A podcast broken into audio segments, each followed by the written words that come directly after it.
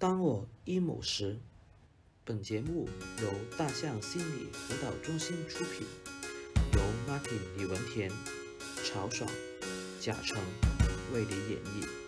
记得不要忘记点赞哦。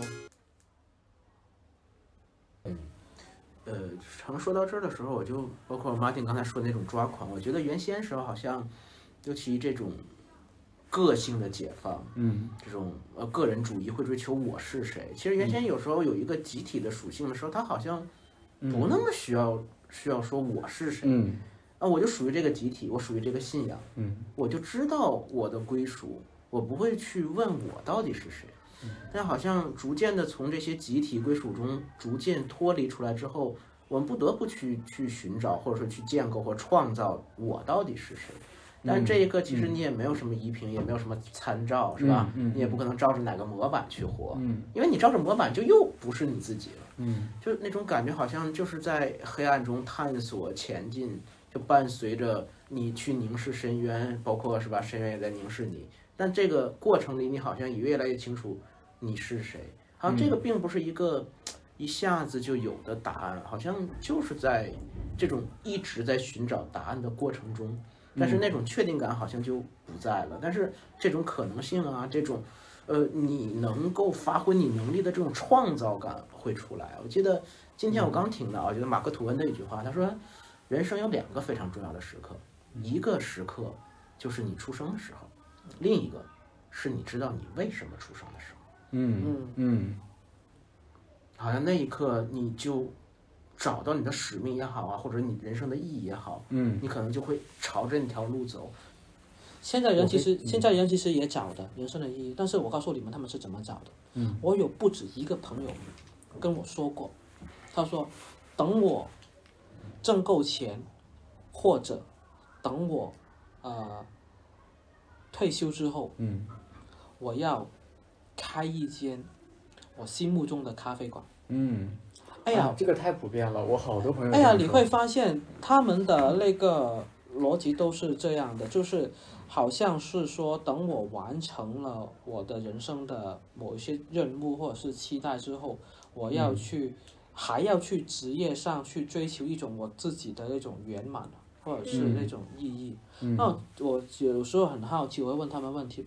就为什么呢？你都挣够钱了，你都退休了，还折腾个咖啡馆干什么呢？是吧？嗯对吧？或者是你开你这你为什么就不能够开一个咖啡馆来挣钱呢？是吧？然后，嗯因为他们就会觉得，如果我开一个咖啡馆，而且我要挣钱的，就就好像又回到最初的那个问题有有压力啊，对不对对，有最初的那个就是，嗯所以我必须要安全的时候，就是嗯一种，就我也不能够理解什么叫安全，就是双引号安全了之后，我嗯我好我像不止他挣钱吧，就是亏了好，赢了也好，都行，就感觉我觉得好像是活一个兴趣，就不把它当成工作。对呀、嗯。对呀、就是等他们完成了这样以后，他们还是选择这样去追求，就是其实会让我觉得就是挺不解的，嗯。而且我会理解为这个是支撑他们重要的，生活下去的一种一种一种信念吧。嗯因为如果你没有那个萝卜掉在前面的话，这个女子可能可能就没有办法去应对每天她很讨厌的工作。嗯，但是我想到了一个，就是一些西方文学里面，尤其是二十世纪文学经常出现的一个场景。当我们把我们的愿景和梦想无限的延后的时候，比如说退休之后，六十岁之后我就幸福了，我就可以完成我的梦想了。然后西方文学呢，二十世纪呢，它的文学经常设计一个，就是说我突然间得了一个绝症，或者是突然间我的朋友去世了，突然间发生了一个危机，那么这个时候他这种无限延后的这种梦想呢，就会直接冲击到这个人。嗯那如果我活不到那个时候怎么办？大概的时候会有这样子的一个设置。那这个设置呢，又把一个人把这种，嗯，把这种对，呃，意义啊，或者是使命思考延后的这种状态，突然间的又摆在你面前。嗯。嗯。其实有有很多的人之所以会这样想，嗯。当你去细问他们的时候，他们会告诉你很多这个环境对他们的压迫，嗯。导致他们没有办法完成自己的梦想。嗯。例如是一个呃女性会跟你说，啊、我很后悔这么早就走进婚姻，我很后悔这么年轻就生孩子，嗯，然后现在我老公对我的要求，我的孩子对我的依赖，我的我的那个家婆对我的这种这种呃要求，让我没有办法去追求我的生活，所以会不断的去奉劝那些还没有走进婚姻的女孩子，不要结婚，不要生孩子。追求你自己，我如果我让我重来一次，我绝对不会这样，我我还是会干我自己想做的事情，然后我就会问他，所谓的你想做的事情到底是什么？嗯嗯。如果现在你还是这个年龄，二十八岁，你没有结婚，你没有生孩子，你会带上你所有的积蓄（括号也就是两万块钱）去纽约流浪吗？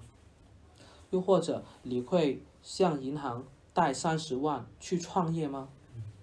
不会，你不会的。他也会说我我其实我不会的。嗯其实你现在的选择还是你自己对自己人生的期待，或者是可以说你是你主动选择的。嗯你再来一次，你还是会选择走进一段稳定的婚姻，嗯然后迎合他们的期待去生一个孩子。嗯其实社会或者环境对你的压迫，并没有有，但是并没有你想象中的那么强烈或者是严厉。嗯嗯更多的还是你在主动的去迎合他，因为你很害怕别人跟你说你为什么跟大家不一样。嗯，就是当我们跟这种社会期待贴的比较紧的时候，其实内心上能够得到另外一种安全的。嗯，嗯，对，他们就是很需要这种。如果我跟大家一样，或者我这个年龄走在一样的轨道上，你们就没有办法从这个角度说我来批判我。是的嗯啊，你你也你也没有办法去评价我是成功还是不成功。嗯你会你会发现，成功跟不成功，在绝大部分普通人的身上其实是没有办法下定义的，嗯，他们是跳脱于这两个之外的。嗯啊其实我们不一样这个事情挺可怕的，人们尤其人群里看到不一样的事情，应该是让它消灭它，或者让他们变得跟我们一样，而不是说哎他们不一样啊，好可爱啊。嗯所以就像就是说很多的压力是吧？哎是吧？呃，结婚了吗？怎么样是吧？你生孩子了吗？你有工作吗？你现在在干什么？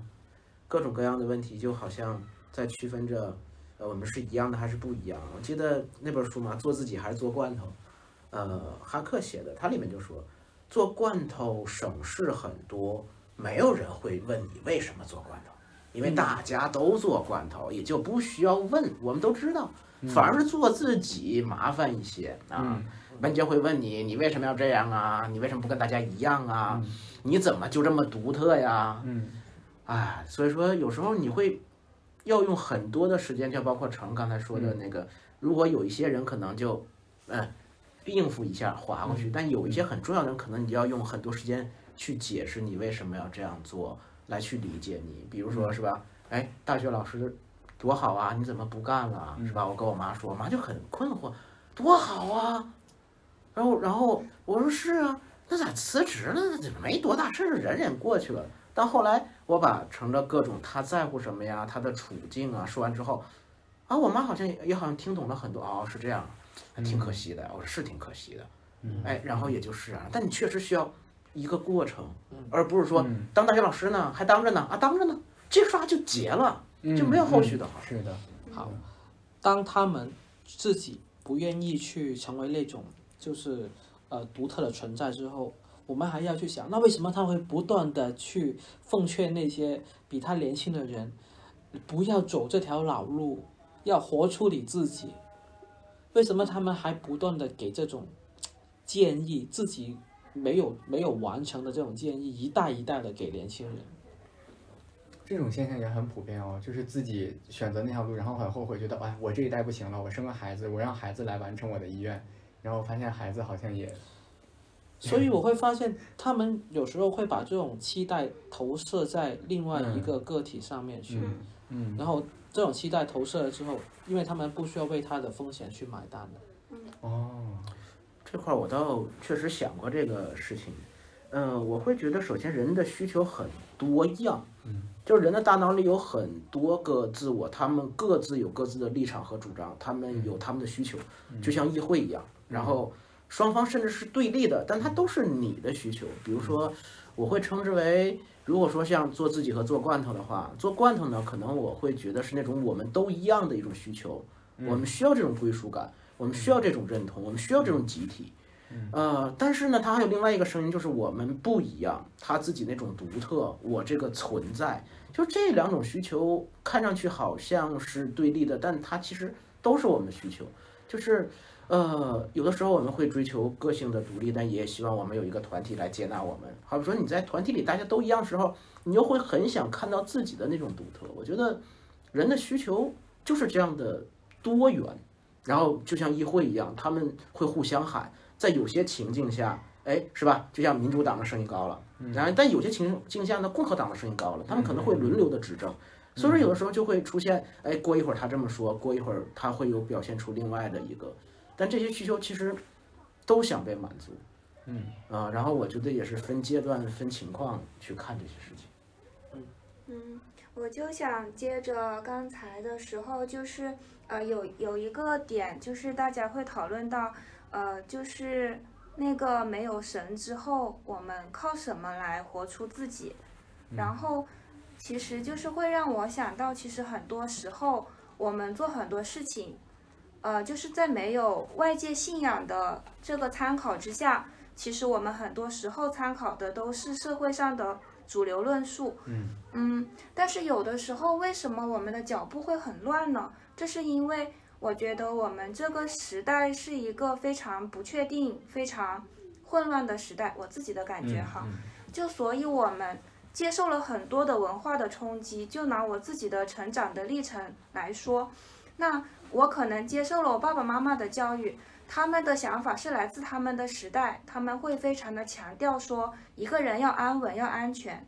但是我自己成长的年代，就是像是呃刚刚两千年那个时候，互联网可能刚刚兴起，然后呃那个时候我有机会去上网冲浪，然后有机会说听一些来自港台的歌曲，像周杰伦他就说我的地盘我做主，嗯就是我我成长的那个年代，可能我们都是同代人，那个自我是崛起的，我们会相信，呃，靠我自己可以去实现很多的东西。那所以这个时候，我觉得我们身上就会有很多的文化文化的因素。那我觉得有的时候就会让我们感到非常的混乱，就像是我们的需求也是很多元的。就刚才我们会讲到，刚才 Martin 举了个例子，呃，像有些人他可能会觉得，呃，我前面几十年赚够了钱，然后要有一个呃非常非常安全、非常安稳，就好像我安全着陆了之后，嗯，然后我才能够去实现一些更加奢侈的一些关于飞翔这样子的一些梦想，嗯去去那个六便士，就是六便士赚够了，我才能去找月亮。就其实也有点像，就是西方之前心理学有个实验，就说延迟满足。我并不是我想要的东西，我马上就要去做，我我就是一定要 呃，就怎么讲呢？有一个阶段性吧，就是我要把我该完成的任务完成了，然后我才去找我那部分我自己心里的渴望，我再去实现它。呃，那其实有另外一个呃西方的思想，可能就是也跟存在主义有点有关，它就是向死而生。向死而生的话，就跟延迟满足，我觉得是很不一样的。嗯嗯因为延迟满足就是说，呃，我要的东西我把它滞后，嗯但是向死而生就是说，如果多少多少天之后，我知道我有个结果，就是我会死去，那我这一生我要怎么样去活？就是在很有限的人生里，我怎么样去活我自己的可能性？嗯，那这种东西其实是很难的，很难去得到一个一劳永逸的答案。那我自己的经验呢是，要去不断的去进行这样的一些回顾、反思和探索。嗯就是要不断的去探索我自己心里面我到底是想要的生活是怎么样的。它不是一个就是我问你你想活什么人生，我马上告诉你一个答案。它需要一种嗯、呃非常非常复杂、非常非常细腻的一个探索的过程。我是这样想的，因为要不然的话，你真的很可能会被一些社会上的期待，甚至是截然相反的期待带着走。嗯，我很有同感，嗯就好像我最近在做一个咨询的时候，有一个初中的女生，她告诉我，他们学校的校规就像我们本地的大部分的初中一样很严格。嗯这种的话，可能在呃其他的省份可能是呃据我了解是没那么厉害了。广东的校规是特别严格，他会要求呃在校的女生、男生每一天都要穿校服，嗯然后呢，女生要剪短头发，某一些学校会。甚至有些学校会再变态一点，他会连那个袜子的长度以及是什么穿什么鞋，都会嗯。要求进去，而且还会定期的检查。然后我这个来访者呢，这个女生也是，就是她的学校也是这样要求她剪短头发这样子，然后就是大家都一样，大家都不要去啊、追求个性，嗯。然后，呃，甚至有一些潜台词就是说，呃，女生也不要就是特意的打扮，因为这样的话会让男同男同学分心学习。嗯心猿意马。然后这样之后呢，有有一次呢，他们学校就搞校运会，校运会有一个出场仪式，嗯然后呢，大家就啊、每个班都要选一些班服，希望能够就是啊、很很好看的这样一个出场。然后他们班呢，啊、我也不知道是谁，不知道老师啊还是家委会什么东西决定了，他们班的女生是穿那种就是很正常的，其实过膝的这种百褶裙，但是那个女生就特别的接受不了，然后他们回到宿舍，宿女生宿舍的女生也特别的不想穿一个裙子，嗯。因为为什么裙子就是在我们现在文化下就是一个很明显的定义一种女性魅力的这种一个一个东西，然后他们有几几种声音，第一他们会觉得我现在的短头发配这个裙子确实不好看，嗯。另外一个是因为平时在学校里面都强调男生跟女生一样的，你突然要我强调女性魅力，在这种同样的语境，我面对的人都没有变化的情况下，嗯。突然又讲这个，会让他们觉得很混乱。嗯。就因为一一旦穿这个，我就要穿那种特别女生的袜子，然后特别女生的鞋子，特别女生的上衣，不可能穿运动服拉链，那穿个裙子吧。然后好，当我这样一旦突然间在我的那些同班同学面前去强调我作为女性的身份，或者是展示我的女性魅力的时候，我觉得很尴尬，因为平时这个是要求要隐藏起来的。嗯，这样的话，这个年轻人就会感觉到很混乱。到底我应该听从哪个声音？因为对他来讲，可能展示女性魅力就是个性的一部分嘛，对吧？你突然间又要我展示个性了，但你从来没有教过我嗯，要如何展示个性，嗯嗯嗯甚至你一直暗示我展示个性是有害的，嗯就就会让他们很混乱了。而且刚刚说到月亮跟六便士的问题，其实这个问题放在其他领域，人们会觉得没那么难懂，但是一旦放在自己身上就会很难懂，就等同于人类难道是要等这个，呃，地球的发展已经到了极致，我们才要仰望星空去探索宇宙吗？不是这样的呀，嗯对不对？嗯我们现在就不是这样的。我还记得当年那个，呃，美国啊、想要花斥巨资去探索太空的时候，有一个修女嘛，她就写了一一封信给那个 NASA，就是说就是全球有这么多饥饿的儿童，你们为什么不用这个钱来养活他们？而要花这个钱去探索未知的太空，而且根本看不见对我们的未来有什么价值。然后那个那个那时那个主任还写了一封长信，后来就把它又发表在报纸上去回应那个修女，就是说为什么我们要去探索太空？探索太空是否意味着我们对地球上的饥饿或者是发展不足视而不见？那不是这样的。当然，这个又是一个很长的故事，就不展开。但是本身就不是说，呃，月亮一定是要挣够六便士才能够去追求，或者是月亮跟六便士是一点关系都没有的。我觉得本身就不是这样的。是，嗯，我想在我的印象里面，就是工作跟兴趣呢，如果是南辕北辙的话，那真的是非常的痛苦。就如果是完全相反的话，但是呢，就是如果是完全相同的话呢，可能又有我们刚刚说的那种问题，会出现双重关系，很复杂。那我目前想到的一个状态就是，如果我我想往北走，然后呢，我的兴趣是那个，呃，往东北走，我的工作是往北，好像呢有有往类似的方向去走，我就会想到这样一个隐喻。嗯，我想到一个我自己的策略，因为你说到，就是如果工作跟兴趣完全南辕北辙，那一个人会很痛苦。我觉得我就是经历了这样的痛苦，而且我觉得我一度都觉得自己非常的分裂，就是因为我白天的我跟晚上的我完全就不是同一个我啊，这个我听过，最近看了蝙蝠侠，就是这样的。啊，对对对，我就是一个这样的处境。这是蝙蝠侠。对，但是我其实我觉得一个人的处境其实是很多的因素共同叠加的，因为之前我也我也讲过我自己的成长经历，其实我一直就想要做一个理想主义者，就有点像堂吉诃德的那种。但是其实呢，我生活在一个我的家庭文化，我的呃这个像我们中华文化这样一个背景下，其实它很讲究的是天时地利人和。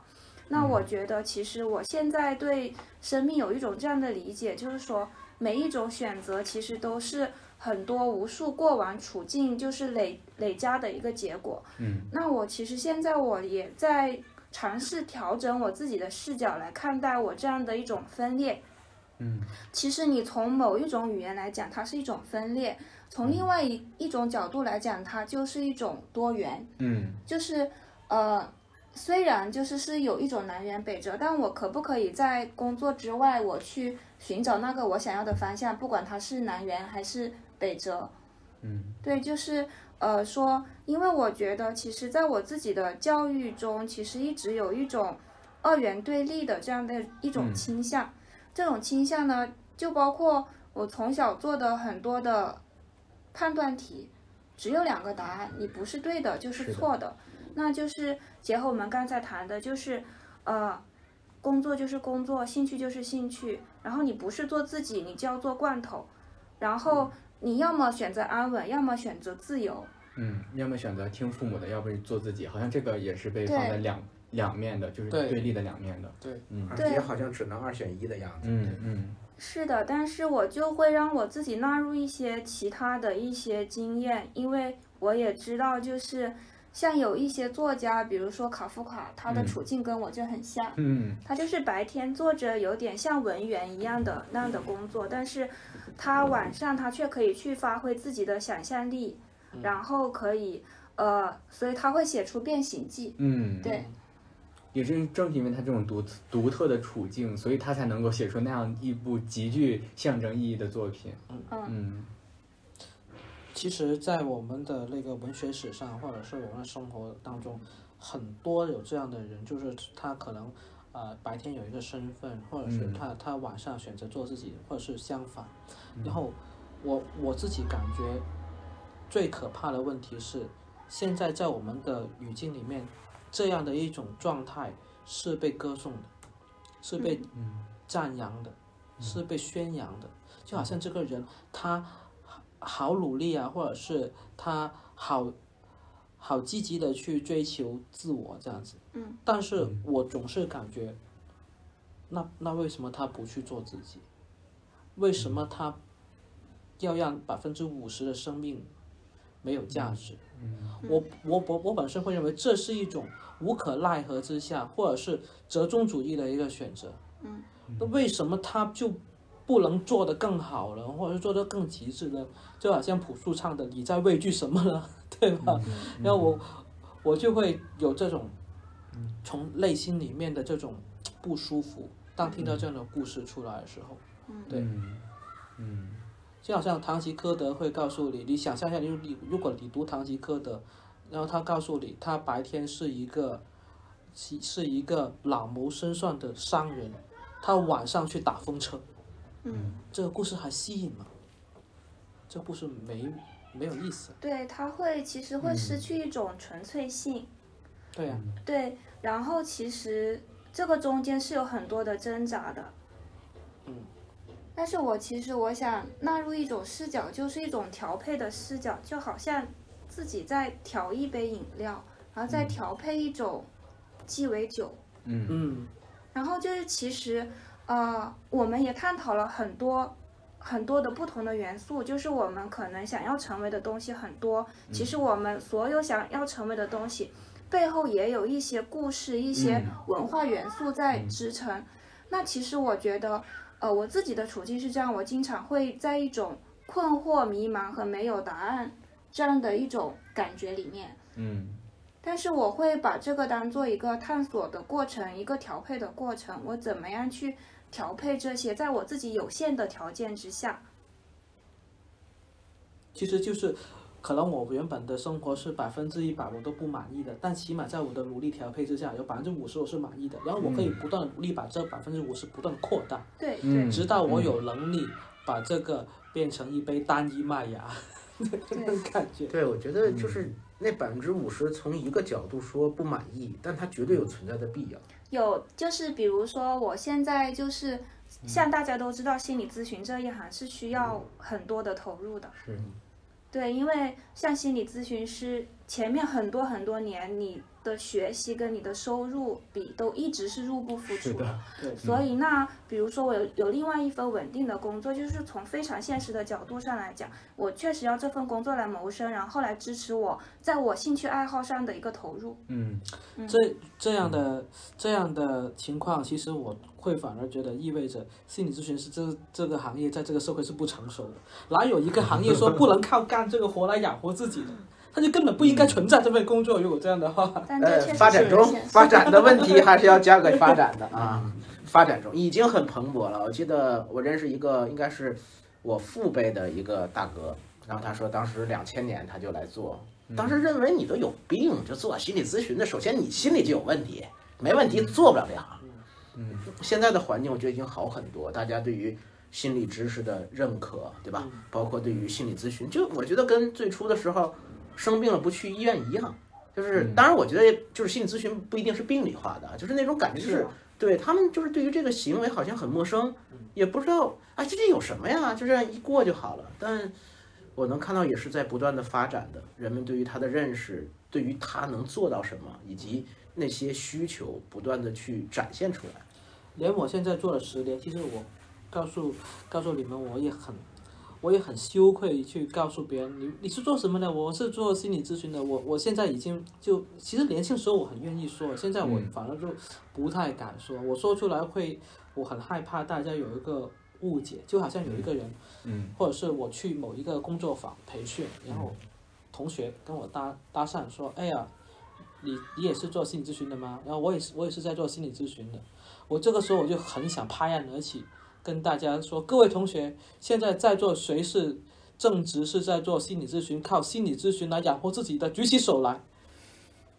我我会总会觉得是没有人的，就是大家当当当他跟我说他是做心理咨询的时候，我也会投去很狐疑的目光，到底什么叫做做心理咨询啊？对不对？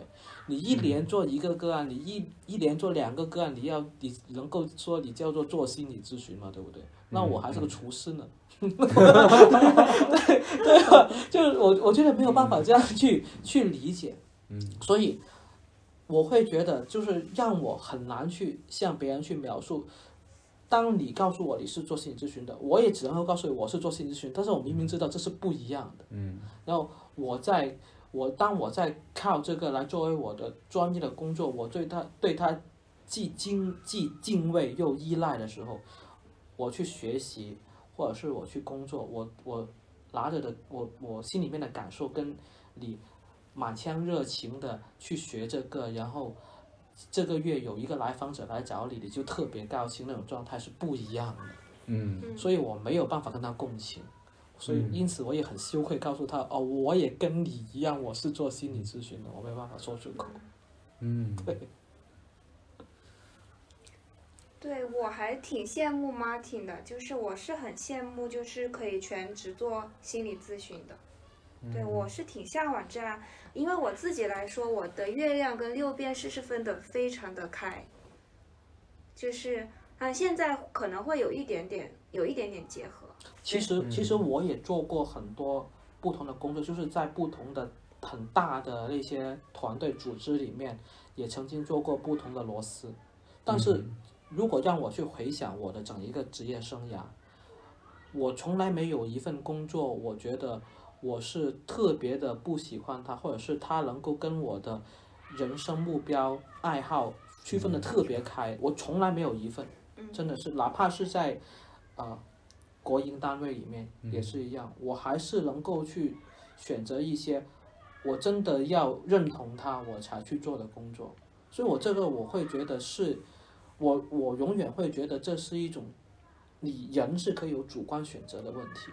当一个人告诉我他没有的选的时候，其实我我会我希望能够帮助他去打开，让他发现他是有的选，并不是像他说那样没得选。有现在有谁是没得选的呢？我都想不明白。就是哪怕你的选择呃比别人少一点，你还是有空间可以选的。就只不过看看你是否愿意自己举起手去选而已嘛。嗯，对，这是一个我另外其实我呃我想分享的一个是一个人的工作跟一个人的身份，他有的时候不是同一个概念。因为我前几天其实我在群里面，呃，我就看到一个聊天，就是说，呃，当时好像是博同，他问另外一个朋友，他也是做行政工作的，他就说。呃，但是我们有两个朋友都问那个朋友说想不通他为什么会去做行政工作。其实我觉得也有点像在问我，就是说那个你这么有趣的一个人，怎么会去做这么无趣的工作？如果你无趣的工作做久了，你人会不会就变得很无趣？就是好像觉得一个人就是好像是可以就是选择做任何他想要做的工作。其实这也一直是我的信念。因为从我中学的时候，我就因为我很喜欢买文具，然后很喜欢买各种各样的本子，然后我其实文具多嘛，呃，我我就我就看到有一本本子，其实它上面写了一句话，我到现在就已经过了十多年了，我印象还很深刻。那句话是用英文写的，然后但是当时我的英文水平能读懂那句话哈，他就是说，嗯，呃。You'll get it if you really want，就是说如如果你真的从心里面很想要获得那个东西的话，你最终你是能够得到的。嗯，对。然后那句话其实我一直非常非常的呃相信，但是我现在我也没有否认这句话。但是我想分享我当时看到那个对话的感受，就是说，呃，为什么就是他会去做一个行政工作？其实。我之前我有很多困惑，包括对我自己的一个职业选择的困惑，我会觉得我走了很多的弯路了，嗯，那我也会有的时候我就走在街上，我其实会看到很多比我自己做的工作更加无聊的工作，就是比如说我去银行办业务，然后他们把一张一张的单据要我签字。我我当时我就会想，银行的业务挺有趣的。呃，有很多不同的业务，我想做的说的是我在柜台，他要帮我出出具很多文件的那样的业务，他就真的需要很仔细，让我在每一张单据上都去签名，都去按手印，是的，这样的一种工作。然后另外一种工作呢，就是像很多这样子的行政工作的，在我们的世界上，然后或者说我去那个超市去买单，那个收银员他就是不停的数钱，对。其实有很多的工作，就是也会让我感受到，就是有点无聊。然后当时我心里面有有种想法，就是会觉得他为什么会做这样的工作？那其实我也会问我自己，我为什么会呃做这样的工作？嗯，但是我觉得其实呃我现在会告诉我自己，就是不要让这个工作把我自己的呃自己对自己的看法给限定住。就是像刚才在很开头的时候妈听讲过说。那个工作跟自我认同是有关的，嗯，就是当我们有的时候想要做一份工作，是那个工作里有一些吸引自己的东西，有一个我想要的身份，那有一些工作是我不喜欢的，那可能那个工作里面有我不喜欢的身份，那是不是我做了那个工作，我就变成了那样的人呢？嗯嗯，就不能够让工作来定义我。对对对，嗯嗯。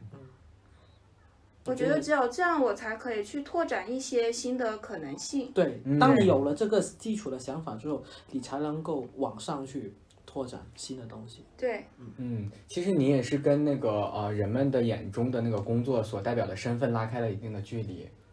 对，但是其实人是有这样一种倾向的，有的时候，因为当人们都这样定义那份工作，我会把我自己也放进那个框里面。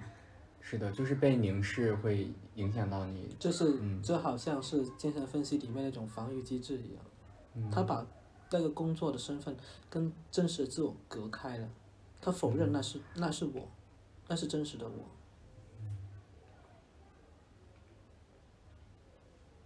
然后然后，贾成现在是在想，到底这样说从理论上来讲对不对？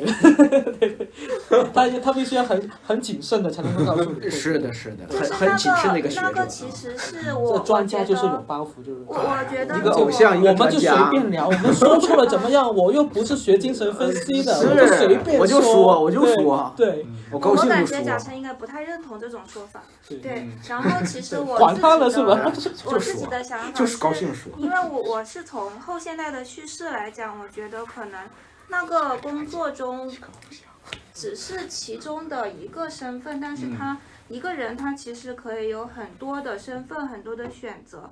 然后其实呃，我想到的是，因为刚才呢，Martin 想表达的一个是说，人是永远是有选择的，而不是说就是嗯、呃他只能很无很无力的应对这个处境。其实我也是有同感的，因为叙事里面很相信，就是说每个人都是有自己的自主权，他是一个人，他是自己拥有生命主权的，那他自他是自己生命的主人。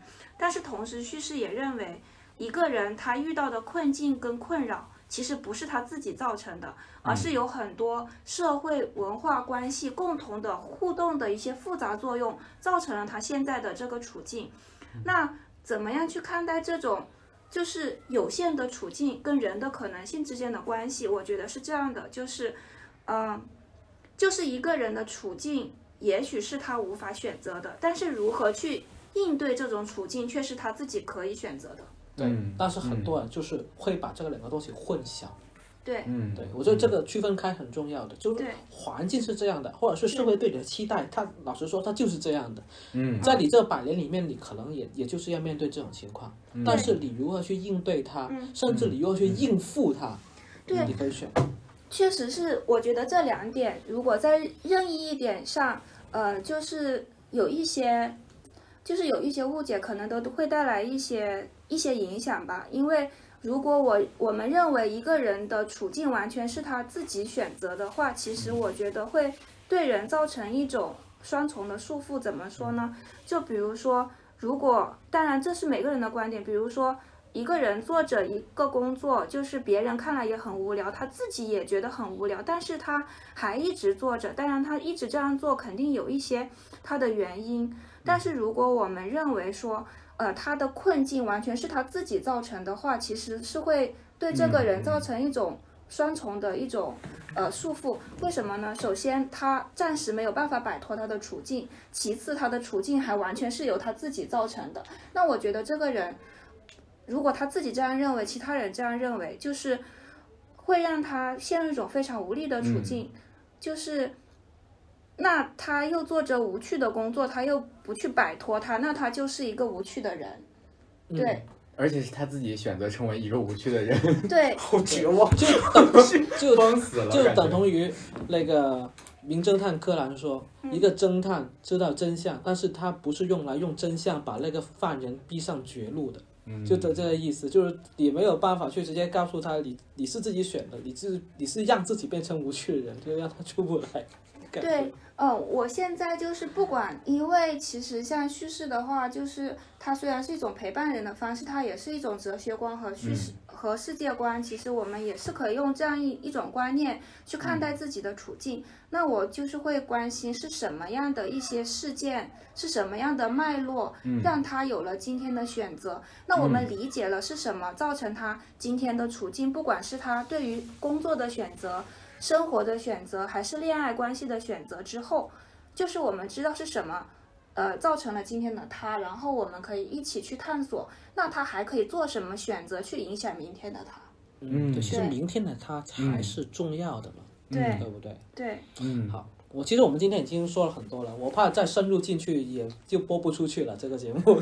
好，那我们最后要送一句话给大家，跟大家共勉，就是希望我们能够不惧怕未知还有危险，但是又能够在自己的心里面去拥抱安全，好吗？好，今天就到这里啦。